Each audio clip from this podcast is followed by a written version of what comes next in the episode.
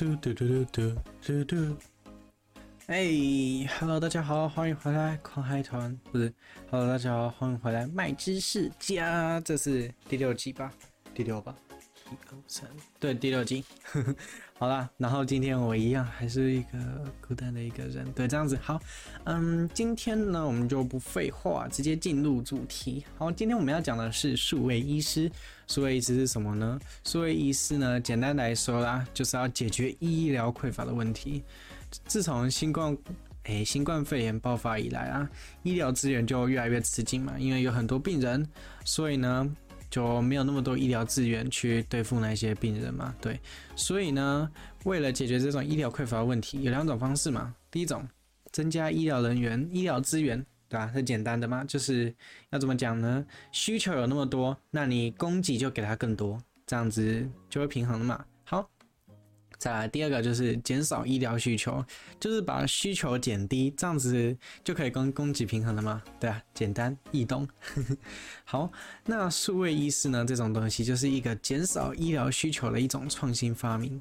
好，嗯，其实现在已经有很多辅助医疗、辅助医疗工具可以来监测心率啊、呼吸、表情等等的。好。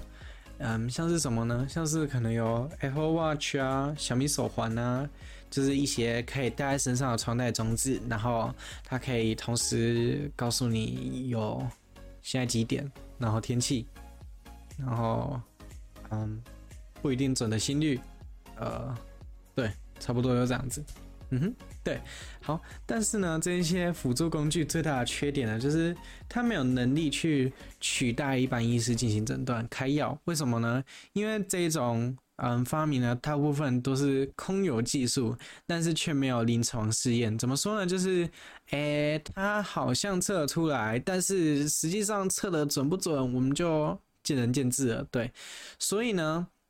这种东西就没有办法去取代医生，然后嗯，让他代替医生去帮你可能开药，像是你头痛了，他帮你诊断说，哎呀，小感冒，哎呀，A 流，那他就可能传送给那个医疗资源，然后告诉他说，嗯，我需要一个可能 A 款药、B 款药这样子，对，他没有办法代替，因为他没有试验成功，虽然他有技术，但是。诶，政府或者是那些实验室啊，专业的实验室说他不行，这个东西不给过，这样子。好，但是呢，这种东西还是有它的效果了。这种服务呢，最近被大量的利用在那个新冠肺炎的问诊上面。怎么说呢？就是，嗯，当你觉得，哎呀，我最近怎么喘喘的啊，我最近怎么吃不到，嗯，味道啊，那你就打电话过去，可能。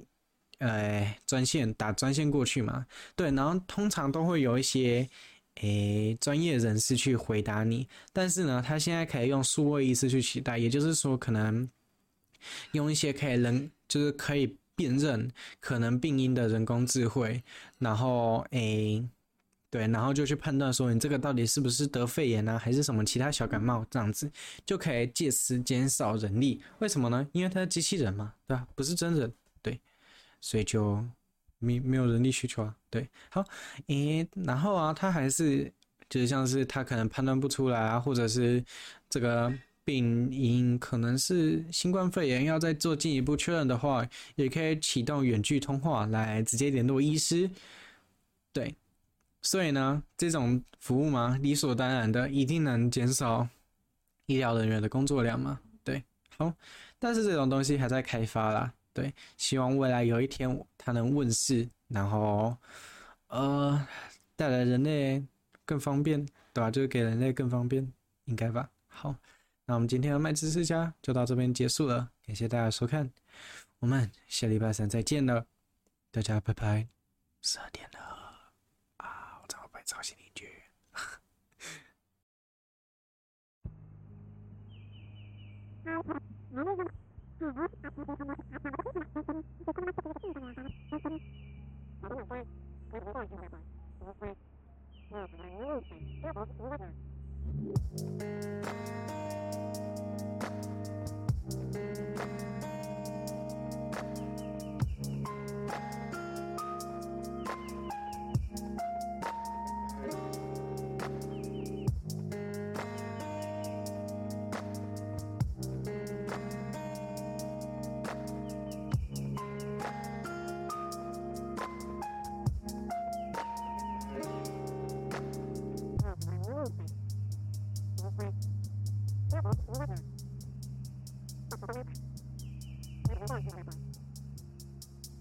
Thank